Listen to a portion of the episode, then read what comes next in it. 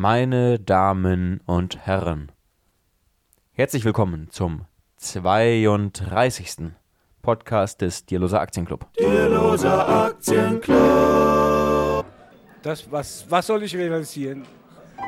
Ja, und heute ist ein ganz besonderer Tag, denn Raimund und ich waren heute, und das ist auch schon unser erstes Thema, bei der Hauptversammlung der Deutschen Beteiligungs AG, DBAG. Und Raimund, du hast ein Buch gelesen? Ja, genau. Ich habe noch ein Buch gelesen und zwar von Jack Nasher.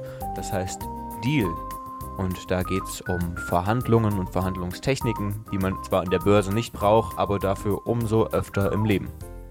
Toll, das klingt sehr interessant. Da bin ich gespannt auf den zweiten Teil. Denn heute, und das ging schon gestern Abend los, denn Raimund ist schon gestern Abend nach Frankfurt gekommen mit einem Sparticket per ICE, denn er studierte leider in Kassel und darf deshalb, deshalb nicht kostenlos in den Süden Hessens fahren. Ja, ja.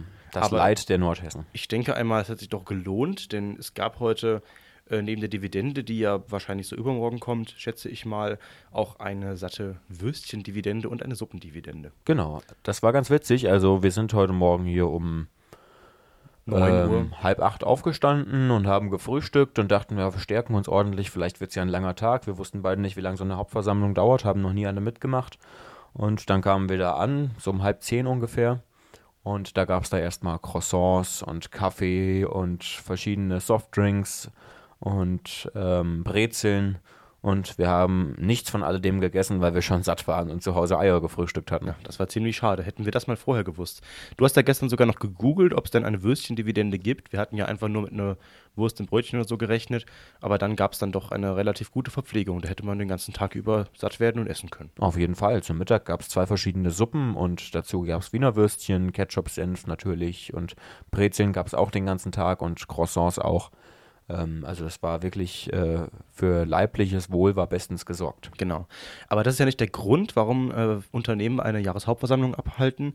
Denn der Grund ist ja nicht, die Aktionäre zu besänftigen, sondern es geht ja um die demokratische Teilhabe sozusagen im Unternehmen. Genau. Und das haben wir auch gesehen. Also zunächst mal geht es los, da begrüßt der Aufsichtsratsvorsitzende eben nach Satzung ähm, die ganzen anwesenden Aktionäre. Äh, einige waren wahrscheinlich auch im Livestream oder haben eben schon vorher per Brief abgestimmt. Und äh, dann passiert Folgendes, dann kommt eben noch der Vorstand. Äh, erstens war, es kam der Vorstandssprecher Ja. und hat eben über das Unternehmen an sich, über die Perspektiven und Ziele, über das letzte Jahr gesprochen und dann eben auch die ähm, Finanzvorständin. Genau. Und ja, die hat dann eben nochmal alles zusammengefasst, wie denn das ganze Ergebnis aussieht und wie sie es eben deutet, auch mit Blick auf die nächsten Jahre. Und ähm, nach diesen Reden gab es dann eben das Rederecht für die Aktionäre. Und zwar lief das folgendermaßen ab. Die Aktionäre, die eben reden wollten, mussten sich vorher das Rederecht sichern. Das heißt, die sind an den Tisch gegangen und haben sich eingetragen. Und dann wurden die eben aufgerufen und haben eben ihre Fragen dazu gestellt. Ähm, und diese Fragen wurden dann nachher, nachdem alle, die sich beworben hatten oder die gesagt hatten, ja, wir wollen da eben, ähm, wir wollen da eben was sagen, die Fragen derer wurden dann im Nachhinein beantwortet. Genau. Ähm, ersten Mal hat gesprochen äh, ein Vertreter der Schutzgemeinschaft der Kapitalanleger. Ähm, das ist der eben die zweitgrößte In Interessensvertretung der ähm, ja, Investoren eigentlich. Genau. Dann kam der DSW, also ähm, Deutsche Schutzvereinigung Wertpapierbesitz. Genau, ja. Und dann kamen noch einige Privatinvestoren, also ein Jurist, der eben auch seine Familie vertreten hat. Die hatten da relativ beträchtliche Summe investiert auch in Ja, Aktien. ja. Und dann eben auch einer, der hat sich als Kleinstanleger schon bezeichnet und alle möglichen Leute. Also nicht nur große Vertreter, sondern eben auch ähm, alle, die quasi was sagen wollten, wahrscheinlich konnten auch was sagen. Ich schätze mal so, ähm, dass dann, da war auch nicht die allzu längste Schlange Nee. vor dem Wortmeldetisch. Nee, nee. Und meistens ging es dann auch um die Dividende Ja. äh, oder eben auch um die Wirtschaftsprüfung. Wirtschaftsprüfung war eben ein Thema, weil es in den letzten mm, 14 Jahren, also glaube ich, ähm, wurde eben die DBAG durch die KPMG geprüft, die eben äh, darauf achten, äh, welche, ob die Rechnungen alle korrekt sind und so weiter. Und da hat man eben ähm, schon seit einigen Jahren darauf gepocht, dass man das wechseln sollte, weil man irgendwie so alle zehn Jahre höchstens dann mal einen anderen Wirtschaftsprüfer Prüfer drü äh, drüber gucken lassen sollte und so weiter. Genau, das war so ein praktisch so ein kleines Manko an der ganzen Geschichte. Ähm, ansonsten steht das Unternehmen Deutsche Beteiligungs AG sehr, sehr gut da. Ähm, Also was, was machen die? Die verkaufen, also die kaufen ähm, mittelständische Unternehmen und investieren da ordentlich rein, versuchen die eben ein bisschen aufzupolieren und ähm, im Endeffekt verkaufen sie sie wieder. Und das Ganze passiert eben in Private Equity Fonds. Das heißt, die legen ähm, Fonds auf und diese Fonds sind halt geschlossene Fonds, die sind dafür ausgelegt, zehn Jahre zu laufen. Und da können eben ja Großinvestoren eben ihr Geld reinstecken und ähm, die versuchen eben über diese zehn Jahre Unternehmen zu kaufen und eben am Ende wieder mit Gewinn zu verkaufen. Und das hat eben die letzten Jahre außergewöhnlich gut geklappt. Und ähm, gerade jetzt im letzten Jahr waren sehr viele Veräußerungen da, deswegen ähm, ein sehr hohes Konzernergebnis. Genau, es sind aber eben zwei Geschäftsfelder, die die DBRG hat. Also eben erstmal diese Fonds, die sie dann an äh, private, also äh, an, an, institutionelle Anleger ähm, quasi für diese anbietet oder eben Vorberatung macht. Äh, dadurch verdient sie Geld und eben auch, äh, indem sie sich mit dem, mit dem eigenen Kapital äh, zu, zu, einem Fünftel an diesen Fonds beteiligt und dann eben an Wertsteigerungen der Unternehmen ähm, teilnimmt. Ja. Genau. Ähm, ja, Dividende war dann auch ein großes Thema auf der Hauptversammlung. Ähm, ja. Dieses Jahr wurde die Dividende um 20 Cent erhöht. Klingt wenig, aber es waren im Vergleich zum letzten Jahr eben 17 Prozent. Genau. Aber gleichzeitig wurde eben der Gewinn um 60 Prozent, glaube ich, äh, gesteigert. Wegen was der aber, Veräußerung. Was eben genau, genau äh, darauf äh, zurückzuführen ist, weil eben nicht jedes Jahr solche Veräußerungen stattfinden können, also Verkäufe äh, von äh, Unternehmen, mit, an denen man sich eben beteiligt. Und deswegen passieren eben große Wertschwankungen, äh, Wertschwankungen jedes Jahr.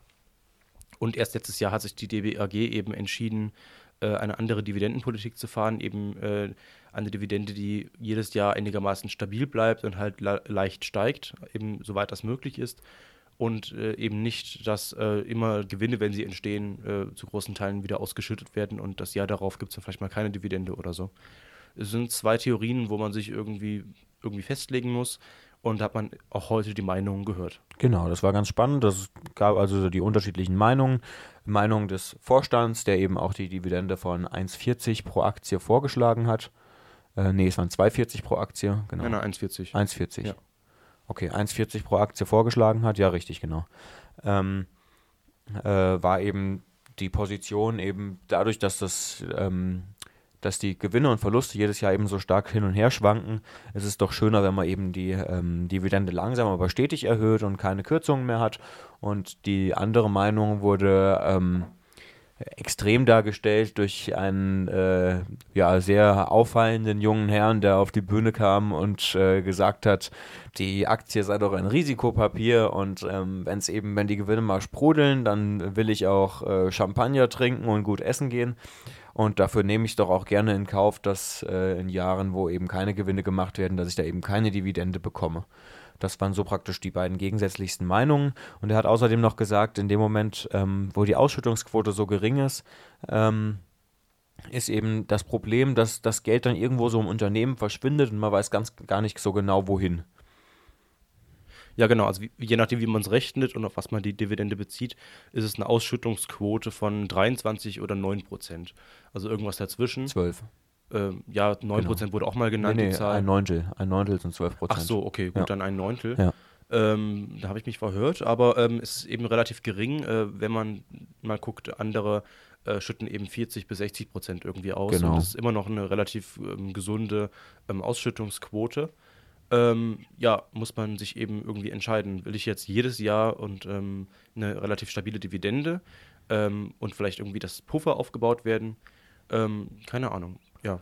Ja, und auch genau, das also mit diesen 40 bis 60 Prozent, mhm. das hat uns auch der, ähm, der junge Herr von der ähm, Aktionärsvertretung, wie heißt sie nochmal? SDK. Genau, von, von der SDK, mit dem haben wir gesprochen ähm, und der hat gesagt, ja, normalerweise sind die daran interessiert, dass die äh, Dividendenausschüttung eben zwischen 40 und 60 Prozent des ähm, Jahresergebnisses eben ausmacht. Aber er hat eben auch gesagt, ja, hier ist es natürlich ein Sonderfall bei so einer Holding, dadurch, dass die jetzt eben diesen Sondereffekt haben, durch die vielen Verkäufe dieses Jahr und so einen hohen Gewinn ausgewiesen haben, ähm, kann man das eben auch billigen, dass die Dividende eben mit so einer niedrigen Quote ausgeschüttet wird. Genau, wenn man sich die Aktie mal anguckt, äh, ist immer noch eine Dividendenrendite von so knapp über 3% oder knapp unter 3% ja. dieses Jahr.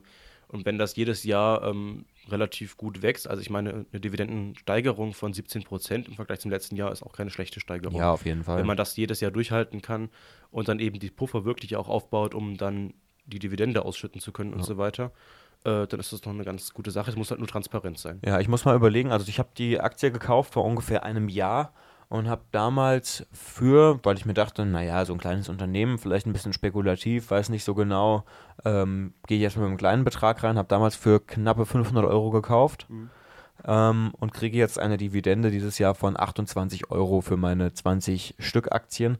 Das heißt, 28, ähm, knapp 6 Prozent. Genau, es sind knappe, knappe 6% auf meinen Einstiegskurs an Dividende. Und im letzten Jahr waren es eben irgendwie noch so 4,5 oder so. Und das ist halt das Schöne an den Dividendensteigerungen, habe ich langfristig teil und einen tollen Buchgewinn habe ich auch, aber den realisiere ich ja nicht. Von daher kann der mir eigentlich egal sein. Ja, klar, genau. Äh, Im Vergleich, der auch gezogen wurde, ist eben Dividende und äh, Vergütung von Managern. Ähm, also die Manager bekommen quasi eine Erfolgsprämie. Und dann wurde eben auch gesagt, ja, wenn das Unternehmen gut läuft und wir als Aktionäre sind ja quasi Inhaber des Unternehmens, dass wir eben auch eine Erfolgsprämie kassieren. Ja, es Ja. sind eben solche Argumente und ähm, muss man sich irgendwie entscheiden. Ähm, ich bin erstmal ähm, mit meinen wenigen Aktien, die ich ja nur gekauft habe, um da teilnehmen zu dürfen, ähm, ein bisschen eher außen vor. Eine große Dividende kassiere ich dann nicht. Aber wenn ich nächstes Jahr eine größere Position habe, äh, würde ich mich auch über eine Ausschüttungsquote von 60 Prozent freuen. Ja klar, natürlich.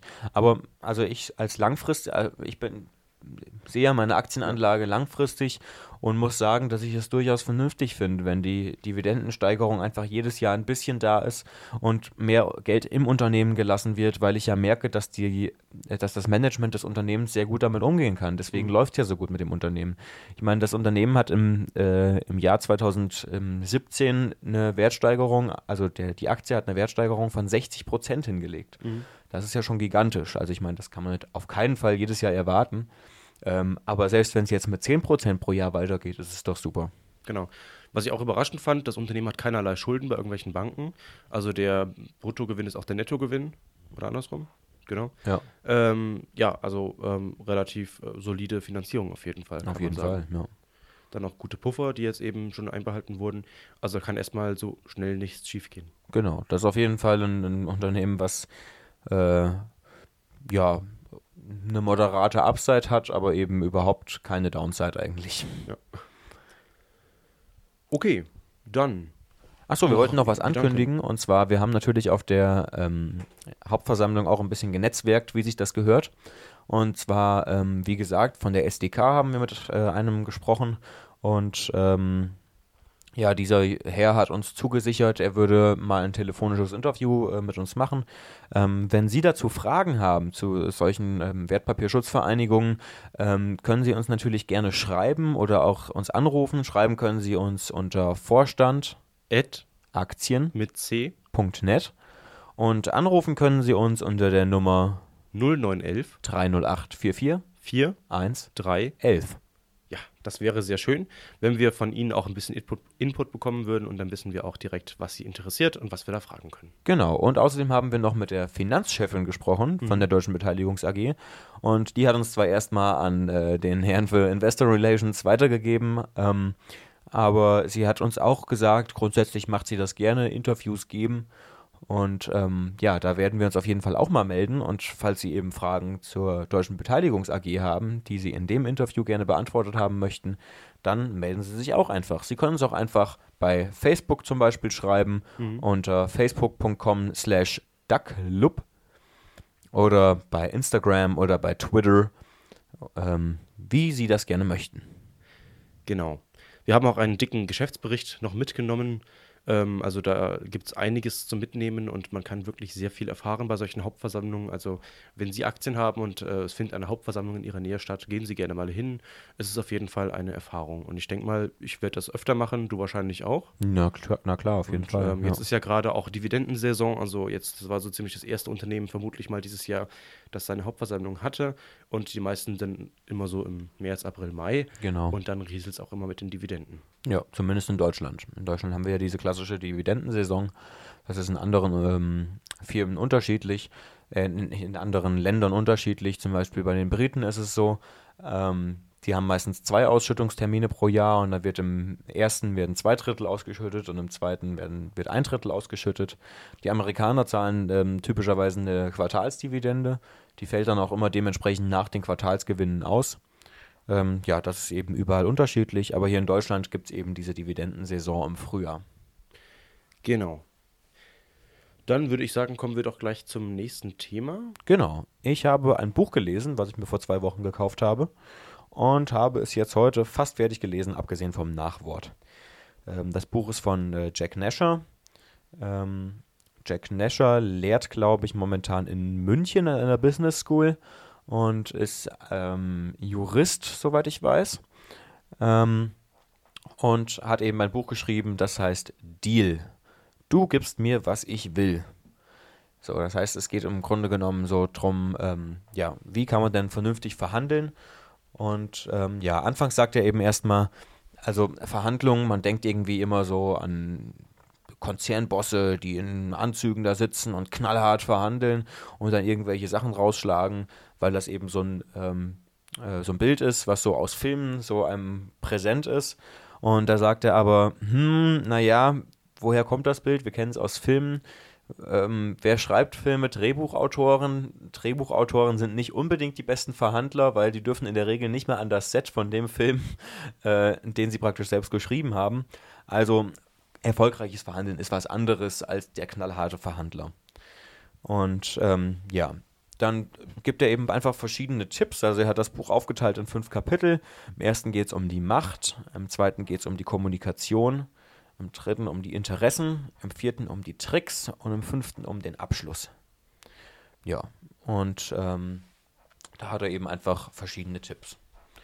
Grundsätzlich ist erstmal so, dass Verhandlungen was ganz Alltägliches sind. Es ist jetzt nicht was, was irgendwie ganz selten mal vorkommt, und, ähm, sondern Verhandlungen passieren irgendwie ständig. Äh, stellen Sie sich vor, Sie gehen in ein Restaurant und ähm, der von Ihnen ähm, reservierte Tisch ist nicht frei. Was machen Sie dann? So, und schon müssen sie verhandeln.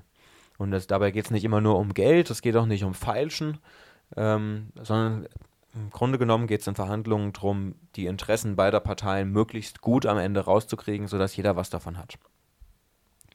Ja, im ersten Kapitel geht es erstmal um die Macht, weil Verhandlung ist natürlich immer eine Machtfrage.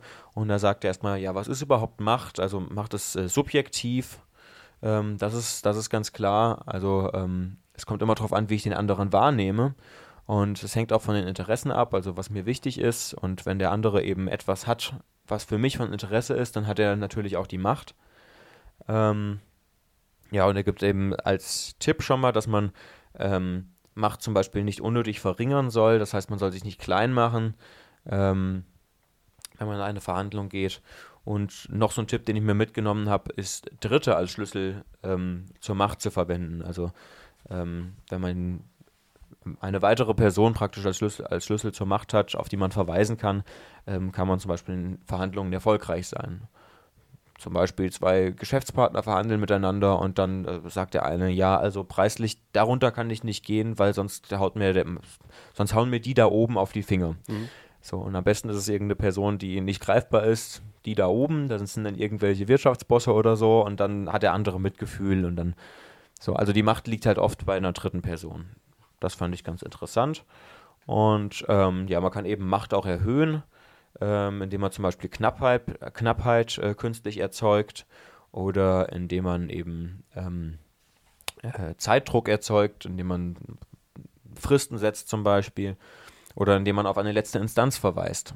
Also beispielsweise, Sie gehen an den Flohmarkt und wollen irgendwie äh, ein schickes, eine schicke Antiquität kaufen und dann verhandeln sie mit dem äh, Flohmarkt, ähm, mit dem Standbesitzer eine Weile und dann einigen sich am Ende auf den Preis und dann sagen sie, jetzt muss ich aber doch noch meine Frau fragen, ob sie auch damit äh, ob, ob, ob sie auch damit einverstanden ist.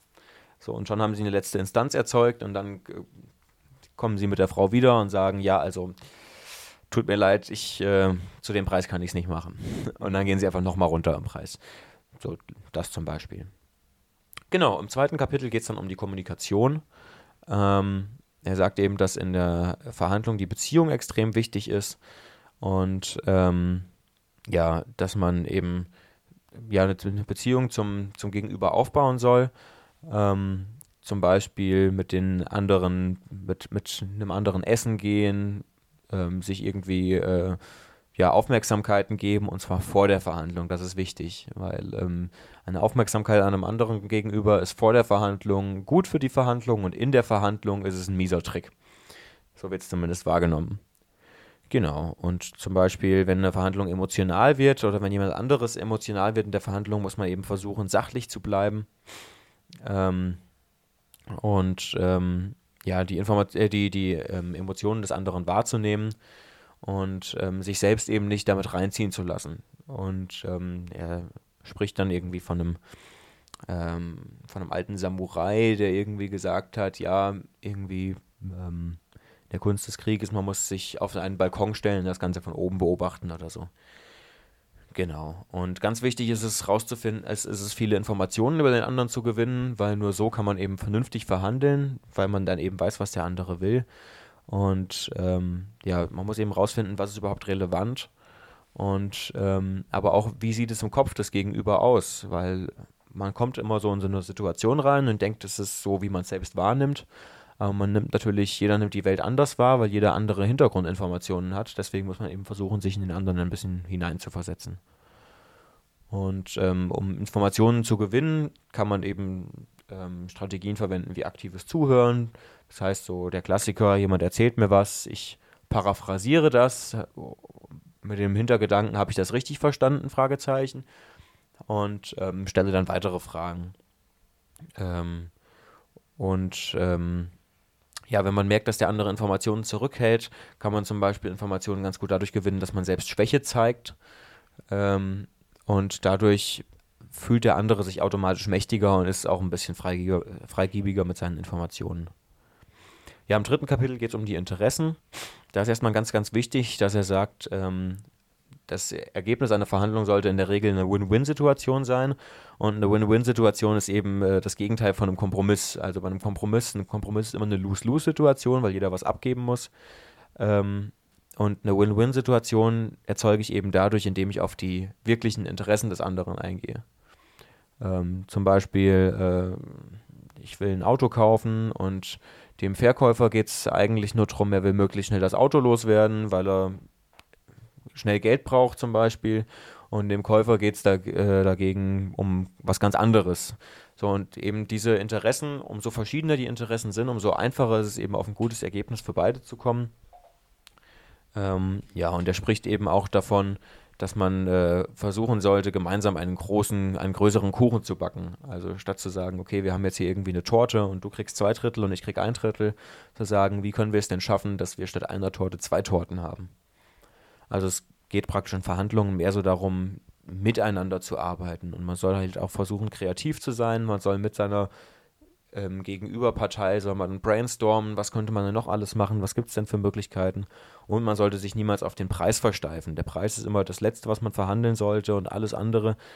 Also der Preis ist eben auch nur eine, eine Komponente der ganzen Verhandlung. Ja, der, im vierten Kapitel, das ist eigentlich so das Spannendste, geht er so auf die Tricks ein. Und da habe ich mich ganz viel so an ähm, ähm, Kahnemann erinnert gefühlt, an das Buch äh, Thinking Fast and Slow oder Schnelles Denken, Langsames Denken heißt es auf Deutsch. Ähm, da geht es um solche Sachen wie Ankern zum Beispiel. Das kennt man ja.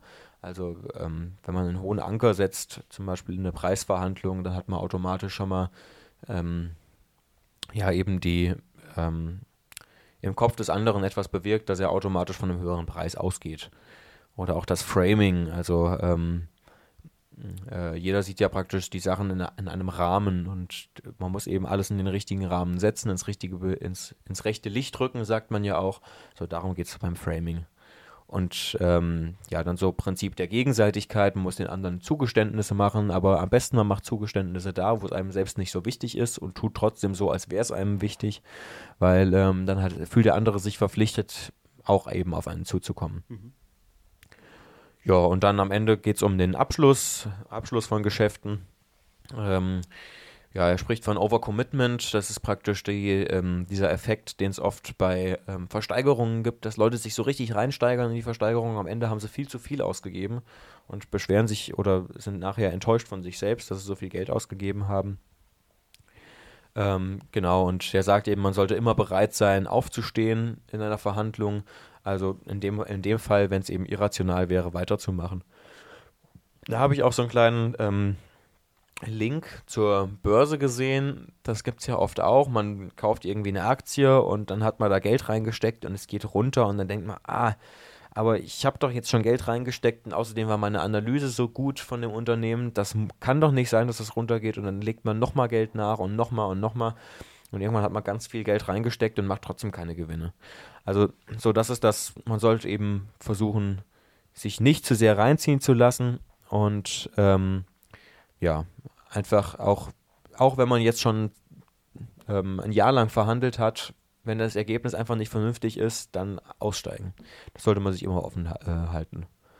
Ähm, dann gibt es noch so ein kleines Kapitel zu Drohungen unter diesem äh, Überkapitel. Und er sagt also grundsätzlich ähm, sind Drohungen erstmal schlecht in Verhandlungen, die führen in der Regel zu nichts. Und ähm, wenn man sie ausspricht, dann sollte man niemals äh, halt negativ drohend sein, sondern eher so in einer sachlichen Art und Weise sprechen, so, ja, wenn sie jetzt das machen, dann würde mir aber das passieren. Und dann so wieder eher so auf die Zusammenarbeitsschiene zu gehen, auch wenn es dann trotzdem eine Drohung ist. Und wichtig ist, wenn der andere droht, dass man richtig darauf reagiert. Ähm, ähm, auf keinen Fall sagen, sie wollen mir doch nicht etwa drohen oder äh, sonst irgendwas, sondern ähm, ja, drüber hinweggehen und einfach weitermachen oder so. Mhm. Das wäre zum Beispiel besser ja, dann ähm, ist es gut, dem anderen eine goldene Brücke zu bauen. Goldene Brücke bauen bedeutet, ähm, Verhandlungsergebnisse so zu gestalten, dass der andere sein Gesicht wahren kann. Das ist nämlich ganz, ganz wichtig. Äh, Menschen, die meisten Menschen haben großen Stolz und die müssen eben ihr Gesicht wahren können. Und der letzte Tipp ist, alles in Schriftform festzuhalten. Denn ähm, Ergebnisse, die nicht in Schriftform äh, festgehalten werden, sondern was weiß ich, mal am Telefon besprochen, ähm, die hat man vielleicht in was weiß ich, ein Vierteljahr später wieder vergessen. Und wenn man das protokolliert und dann äh, demjenigen eine E-Mail schickt nach dem Telefonat, ich habe unser Telefonat kurz pro protokolliert, schickt es ihm rüber, Be bitte melden Sie sich, falls etwas nicht stimmt oder so, dann ist man immer auf der sicheren Seite. Und man sollte eben keine Ver Vereinbarung ohne Vertrag treffen. Hm. Geht es natürlich um größere Sachen. Wenn ich jetzt äh, in ein Restaurant gehe und meinen ähm, geforderten Tisch nicht kriege, dann muss ich dafür jetzt keinen Vertrag unterschreiben, sondern kann ich eben solche Sachen sagen wie, oh, ich habe meine Gäste mitgebracht und jetzt stehe ich blöd da, wenn kein Tisch frei ist, können wir uns nicht an die Bar setzen und sie geben uns freie Aperitifs oder so. Mhm.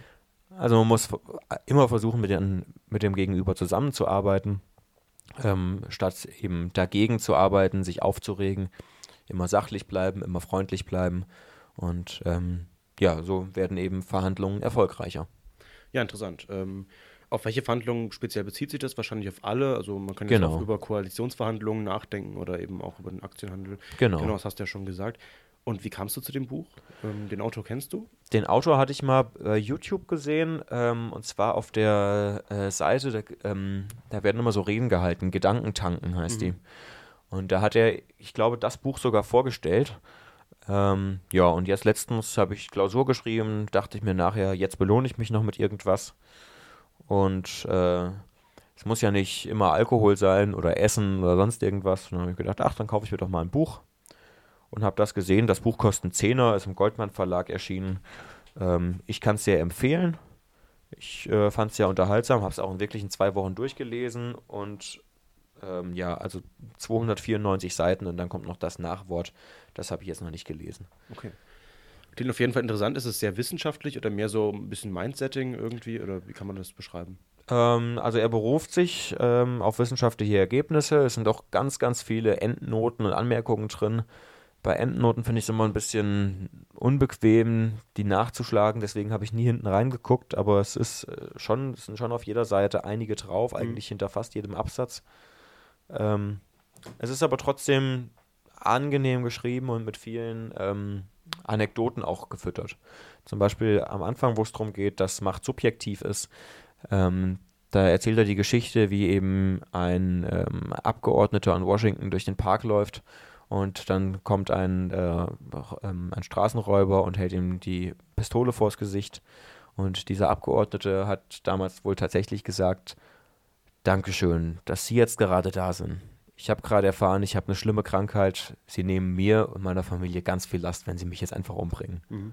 So, und dann ist der Räuber abgezogen. Und er hatte natürlich keine Krankheit.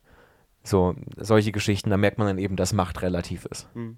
Weil im ersten Moment ist derjenige, der eine Pistole in der Hand hat, der Mächtige. Mhm. Ja. Okay, dann, du kannst das Buch wahrscheinlich empfehlen, so wie es sich anhört. Genau, habe ich ja eben gerade schon gesagt, Genau. auf jeden Fall, ja. Okay, dann schätze ich mal, das war's schon für heute. Ja, Wir können nochmal auf unsere Wanderung hinweisen am 22. April. Richtig. geht es um 7.32 Uhr. Und Informationen auch immer auf unserer Website aktien.net. mit C. Und Sie müssen sich nicht anmelden, einfach vorbeikommen. Sie müssten nur gucken, wie Sie nachher wieder zurückkommen. Denn Ja. wir wandern auf den Kreuzberg und das ist relativ weit weg von dir los, wo wir loslaufen. Genau. Wanderung dauert immer so sieben bis acht Stunden ungefähr. Genau, mhm. Wir machen in Gersfeld zwischendurch einmal Rast und ansonsten zwischendurch, ja, überall mal. Nehmen Sie sich eine Brotzeit mit, packen Sie sich zwei Dosen Bier ein und dann macht das Wandern gleich umso mehr Spaß. Genau. Ja, dann vielen Dank fürs Zuhören. Das war's für heute. Schöne Grüße. Der Duck. Over and out.